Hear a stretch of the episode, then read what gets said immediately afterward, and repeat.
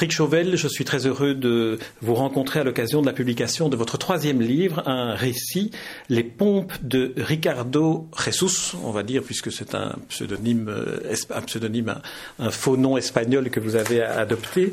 Alors, euh, ma première question vient sur le fait que vous écriviez après avoir pendant plus de 40 ans été photographe de guerre, rapporteur de guerre, comme vous dites. Qu'est-ce qu'apporte le fait d'écrire?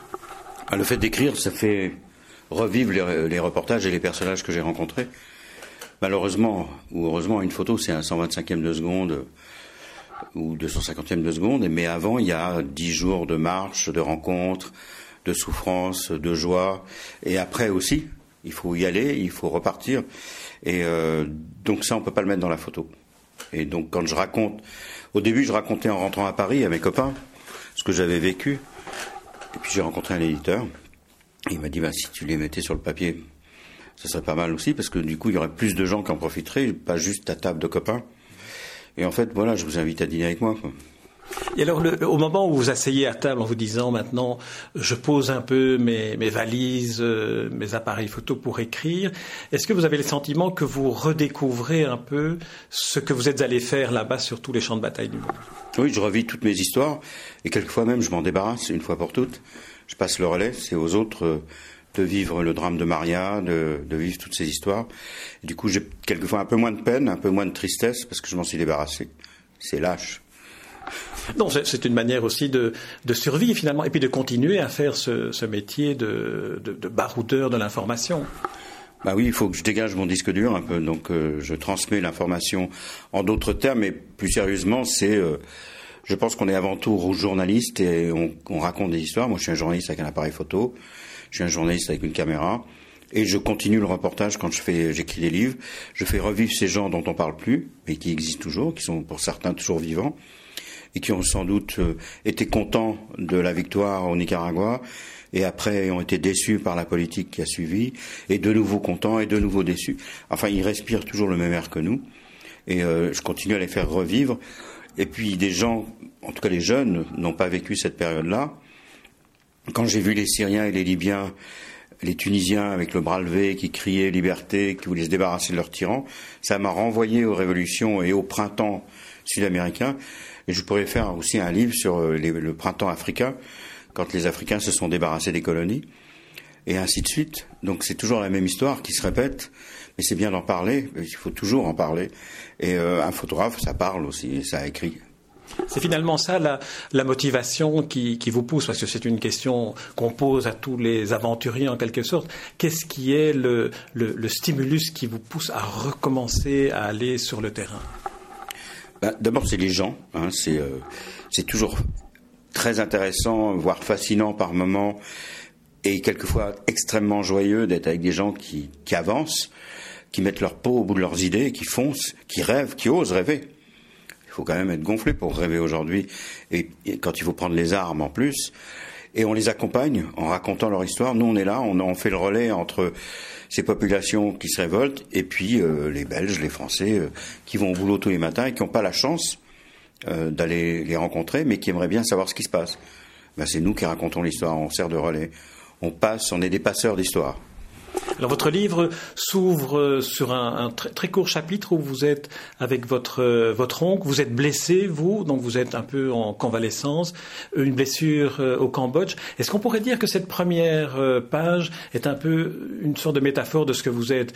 Vous êtes blessé alors que là-bas d'où vous venez, il y a eu des millions euh, de, de Cambodgiens qui ont été génocidés et vous, vous êtes là survivant pour témoigner de ça. Voilà, il faut toujours laisser un témoin. Hein. Ben, bon, là, c'est, ils n'ont pas fait exprès. C'est un coup de peau que je m'en sois sorti. Mais euh, l'histoire, c'est ça. Hein. c'est toujours laisser le témoin. Qui en tient un témoin. S'il n'y a pas de témoin, il n'y a pas de crime.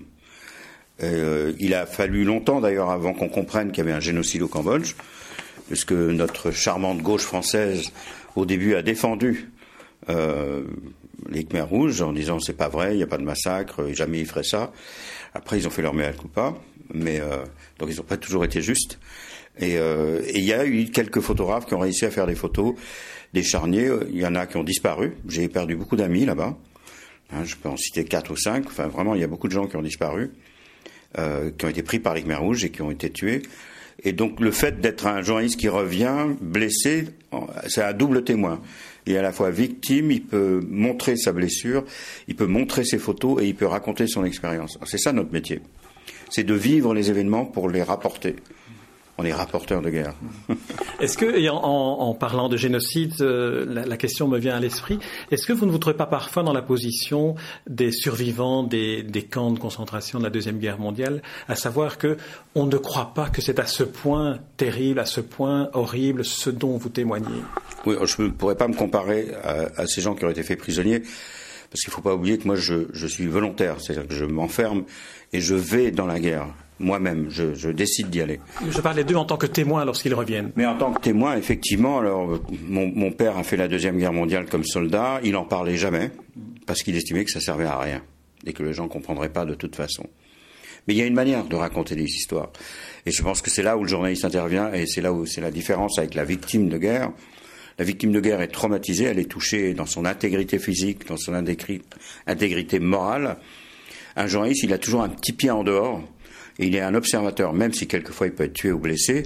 Ça, ça fait partie des inconvénients du métier, mais il est quand même un témoin extérieur. Et il essaye de garder cette position. Donc lui, il peut raconter. Et les gens vont lui parler parce qu'il est au milieu du conflit avec eux. On subit les bombardements, on monte à l'assaut avec les combattants, on va voir les blessés dans les hôpitaux, on va aux enterrements avec les gens, on pleure avec eux, on a faim, on a froid, on reste un témoin. Mais comme on vit tout ça avec les gens, il, nous, se confie à nous. On n'est pas un étranger euh, auquel il se dit je ne peux pas lui raconter, il ne va pas comprendre. Il nous parle parce qu'on est avec eux. Ils disent bah, lui il va comprendre, il vient de le vivre. Et on va lui demander de raconter notre histoire. Et les gens me le disent. Merci d'être là. Est-ce que vous pouvez demander aux Français de nous aider? Racontez-leur. Viens voir mon fils qui a été tué. Viens voir ma mère qui est malade. Viens. Et ils nous, ils nous prennent par la veste, par la chemise, et ils nous emmènent sur le terrain. Après, ils se moquent un peu de nous parce qu'on est décoiffés et plein de poussière. Mais il y a une tendresse et je crois qu'on les console un peu en étant là. Rien qu'en étant là déjà, on sert à quelque chose. Vous dites que votre père n'a jamais témoigné sur ce qu'il a vécu en tant que, soldat, en tant que participant à la Deuxième Guerre mondiale. Pourtant, c'était Jean-François Chauvel, donc un, rapporteur aussi de, guerre, un rapporteur d'images, un rapporteur d'informations. Après, il est devenu journaliste après être soldat il a voulu rester auprès des hommes qui, euh, se battent, et donc il a choisi ce métier de journaliste, de grand reportage, et il a voulu raconter les histoires des autres, mais pas la sienne. Ce qui veut bien dire que quand on est acteur, on ne peut pas être euh, témoin dans tout le sens du terme. C'est difficile d'être. Euh, moi, si d'un seul coup je prenais une arme et que je me battais pour une cause, je ne me vois pas me raconter, ce serait plus compliqué c'est difficile. Je ne peux pas me photographier non plus, enfin, etc. Je ne peux photographier et raconter que l'histoire des autres. Déjà, c'est difficile euh, de trouver un moyen de l'écrire sans trop parler de soi. Alors là, c'est un peu raté parce que c'est mon histoire, mais j'espère que ce qui passe, c'est je, je sers de fil rouge pour raconter l'histoire des autres avant tout. Oui, c'est ça qui sert de, fil rouge. Je veux dire, le fait que ce soit écrit à la première personne humanise aussi tout ce que vous racontez dans, ce livre et qui répond finalement à une curiosité qu'on a lorsqu'on voit des photos que vous avez ramenées des différents champs de bataille. On se dit, mais celui qui est derrière l'œilleton de l'appareil photographique, que, ressent-il? Comment est-il arrivé là et comment a-t-il vécu cela?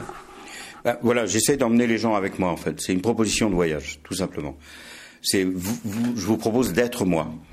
Et c'est pour ça que c'était assez commode d'utiliser ce nom de Ricardo Jésus, parce qu'à la limite, ce serait, ça pourrait ne pas être moi. Donc, j'aurais pu mettre Corto Maltese, hein, ça aurait été mieux, mais c'est déjà pris.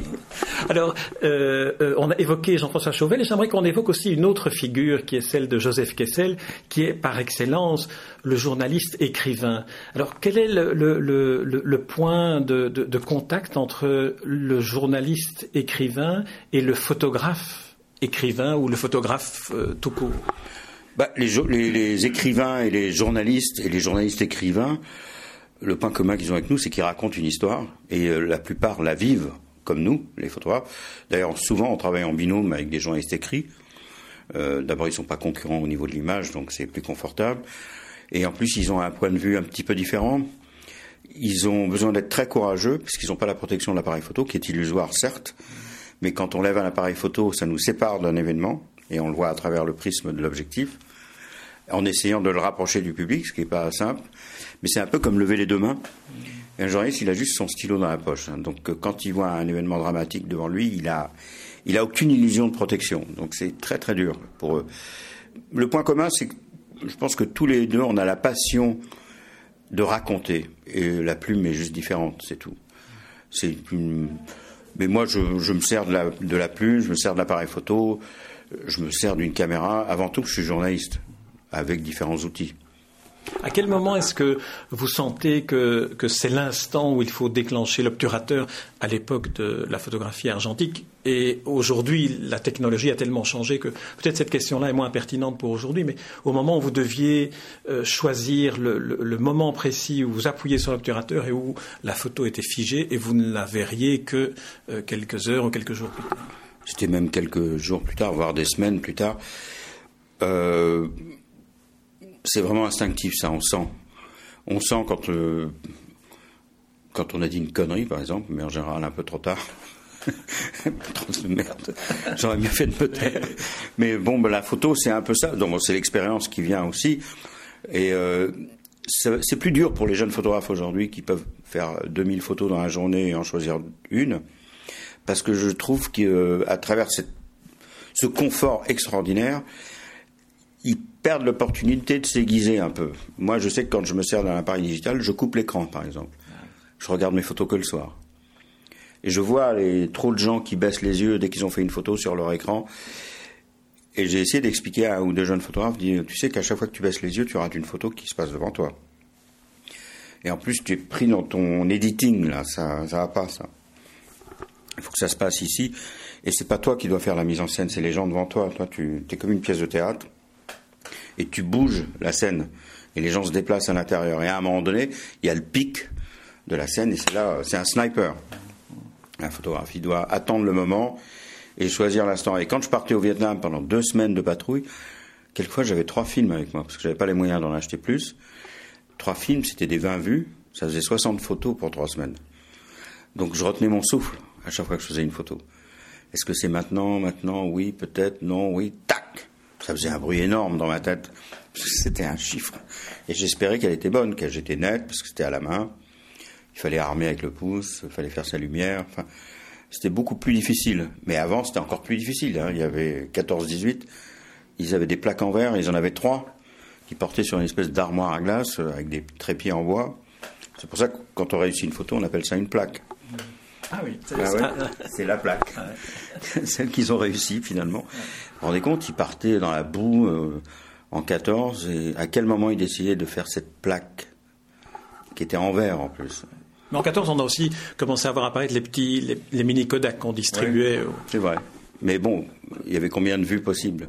Schendorfer, il me racontait qu'il avait une caméra Bellowell entièrement mécanique. Il armait à la main un ressort qui durait 30 secondes. Après, il fallait réarmer. Donc, il avait 30 secondes à chaque fois. Il ne voyait absolument rien dans l'optique et la mise au point était à la main. De toute façon, c'était plein de boue, de poussière. Il mettait des capotes sur ses objectifs pour les protéger. Il appelait sa caméra sa petite pute. Ah, il fallait la maîtriser. Oui, c'est vrai qu'on n'imagine pas. Et, finalement, c'est aussi un peu une part du témoignage qu'on attend de personnalités comme vous, c'est de dire comment, dans la réalité, ça se passait, comment les, aspects, je vais dire, bêtement matériels de n'avoir, par exemple, que, que 60 vues à faire sur euh, deux semaines de patrouille au Vietnam. Ben oui, mais c'est un, métier extrêmement physique, difficile. Hein. Il fait, on subit la même chose que les gens. Donc en général, il n'y a pas grand-chose à bouffer, il fait froid, il fait trop chaud, il faut attendre, les gens vous racontent des conneries, euh, vous vous trompez de route, la voiture tombe en panne. Enfin, c'est tout ça, un reportage aussi. C'est 99% d'emmerde et 1% de satisfaction. Et en plus, quand vous rentrez, les gens vous croient pas. Voilà. Il y a un autre aspect qu'on découvre à la lecture de votre livre, c'est le fait que ça semble être une négociation permanente avec l'agence Sigma, entre autres, pour laquelle vous avez, travaillé, d'aller négocier chaque fois avec le directeur ou le rédacteur en chef. Je veux aller dans tel endroit, j'ai besoin de trois semaines, j'ai besoin d'autant d'argent et d'autant de films. Ça se passe comme ça y compris pour quelqu'un comme vous, Patrick Chauvel, avec tout ce que vous avez comme expérience Oui, c'est toujours la même chose. De toute façon, c'est ça fait 40 ans que j'entends c'est la crise. Elle a bon dos, la crise. Et puis surtout, elle est beaucoup plus vieille qu'elle en a l'air. Hein, c'est une vieille dame, la crise, hein, je la connais bien. et elle nous emmerde depuis longtemps.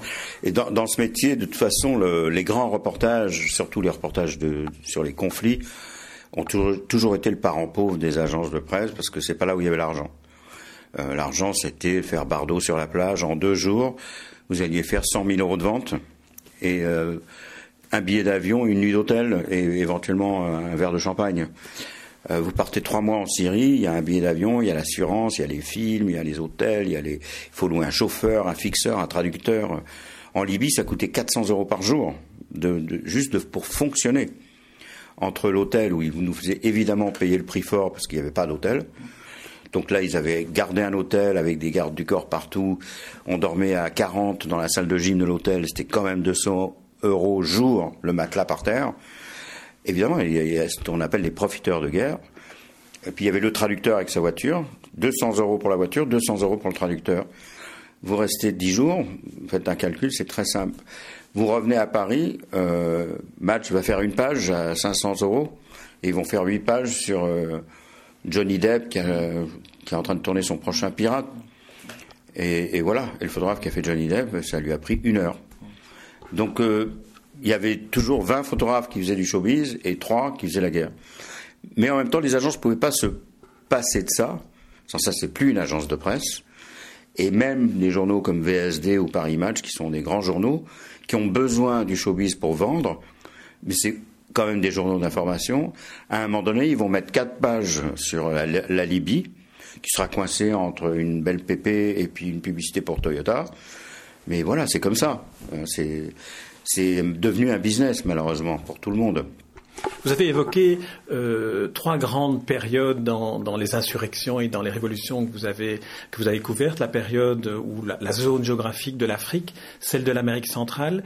Comment voyez-vous aujourd'hui, et, l'Asie, comment voyez-vous aujourd'hui les, révolutions qui, surgissent et qui sont filmées, qui sont captées par des téléphones mobiles, par les acteurs même? Comment est-ce que le, le regard que vous avez, vous, journaliste, sur ces révolutions-là se modifie-t-il? Il se modifie pas en fait. C'est, je retrouve la même, la même énergie, la même envie, la même innocence, la même voire naïveté romantique des, des révolutionnaires, et qui est un vrai moteur et qui, est, qui, qui en général fait tomber les tyrans. C'est cette force, ce courage. Même s'ils savent pas se battre, ils ont un courage incroyable, même si c'est le courage de l'inconscience. Mais en tout cas, ils se révoltent, ils secouent la bête et ils changent les choses. Et donc ça, rien n'a changé. Au Salvador, ils l'ont fait. Après, on est toujours un peu déçu par l'après-révolution. Il y a des dangers, toujours après. Hein. Les Iraniens, ce sont les étudiants qui ont renversé le Shah. Euh, ça a emmené l'arrivée des religieux. Les religieux ont exécuté les étudiants. Et voilà. Et donc, euh, elle est toujours pas finie, la révolution iranienne. Point à la ligne. C'est ça qu'il faut se dire. Elle est en marche. On a fait la révolution en France. Hein. Combien de temps on a mis avant que ça se stabilise? 100 ans. Il y a eu un retour de la monarchie, il y a eu l'Empire. Finalement, ça s'est calmé, mais il a fallu un siècle. Donc laissons-leur le temps. On, dit, on parle euh, des extrémistes, des barbus qui arrivent en poussant des grands cris. Oui, il y aura sans doute une période. Bah, il y a une liberté d'un seul coup et tout le monde va en profiter. Après, les gens vont faire la part des choses. Il ne faut pas oublier qu'ils n'ont jamais eu l'occasion d'être libres. Donc ils, ont du mal, c'est le chaos, c'est le bordel. Euh, les types étaient euh, ou euh, à l'étranger, donc ils sont plus ou moins bienvenus quand ils reviennent.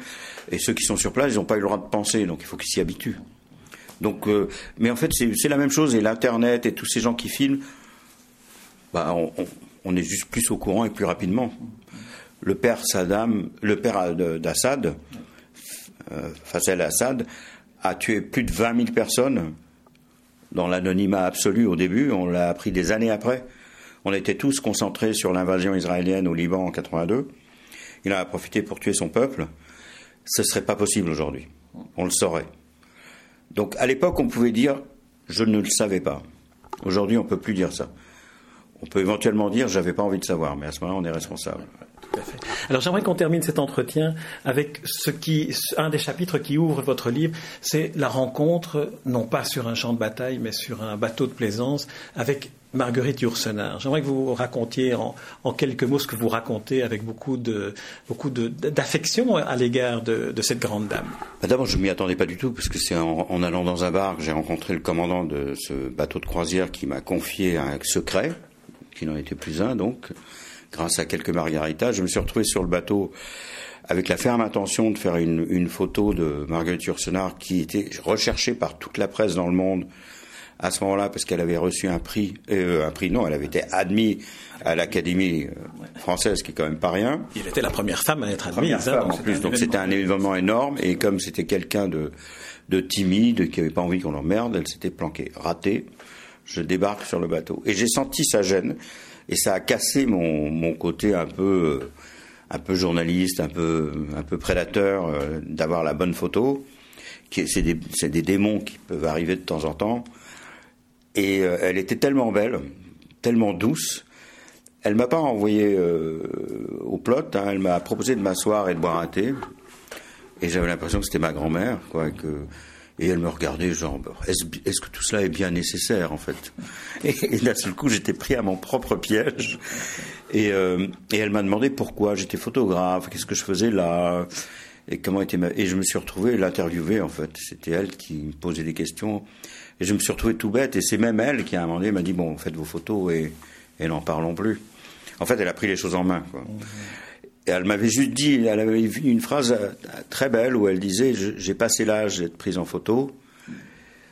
Et en fait, en voyant son visage qui était tellement à la fois doux et qui racontait tellement de choses, mais dans la profondeur, j'avais envie de lui répondre Mais c'est justement cet âge-là qu'on peut être pris en photo. Le visage raconte tellement de choses.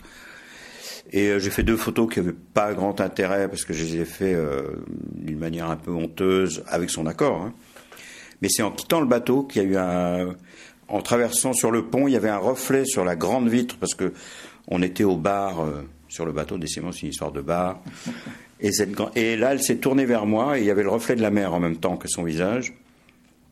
Et je l'ai regardé et j'ai eu, ça devait se lire dans mon visage que c'était quand même une belle photo là. Et elle, elle a cligné des yeux, genre vas-y, vas-y mon garçon. Et je l'ai faite. Après, elle vous a... très très belle cette photo. Oui, après elle m'a fait un, un, signe avec le doigt. C'est coquin, quoi. Non, non, il y a eu une vraie complicité. Et ça, c'est magnifique et c'est très rare. C'est un, un, portrait très touchant que, que vous tracez de cette rencontre avec Marguerite Yourcenar. Et c'est à, l'image de, de, tout ce que vous racontez dans, dans ce livre. C'est un livre qui est écrit avec, euh, je dirais, la plume plongée dans le cœur. Comment crier. Et euh, Patrick Chauvel, je vous remercie pour cet entretien. Et je recommande à tous ceux qui nous écoutent de lire euh, ce récit, qui est le troisième des livres que, que vous publiez euh, livre qui porte le titre Les pompes de Ricardo Jésus et qui est paru aux éditions Quéro. Merci Patrick Chauvet. Merci beaucoup.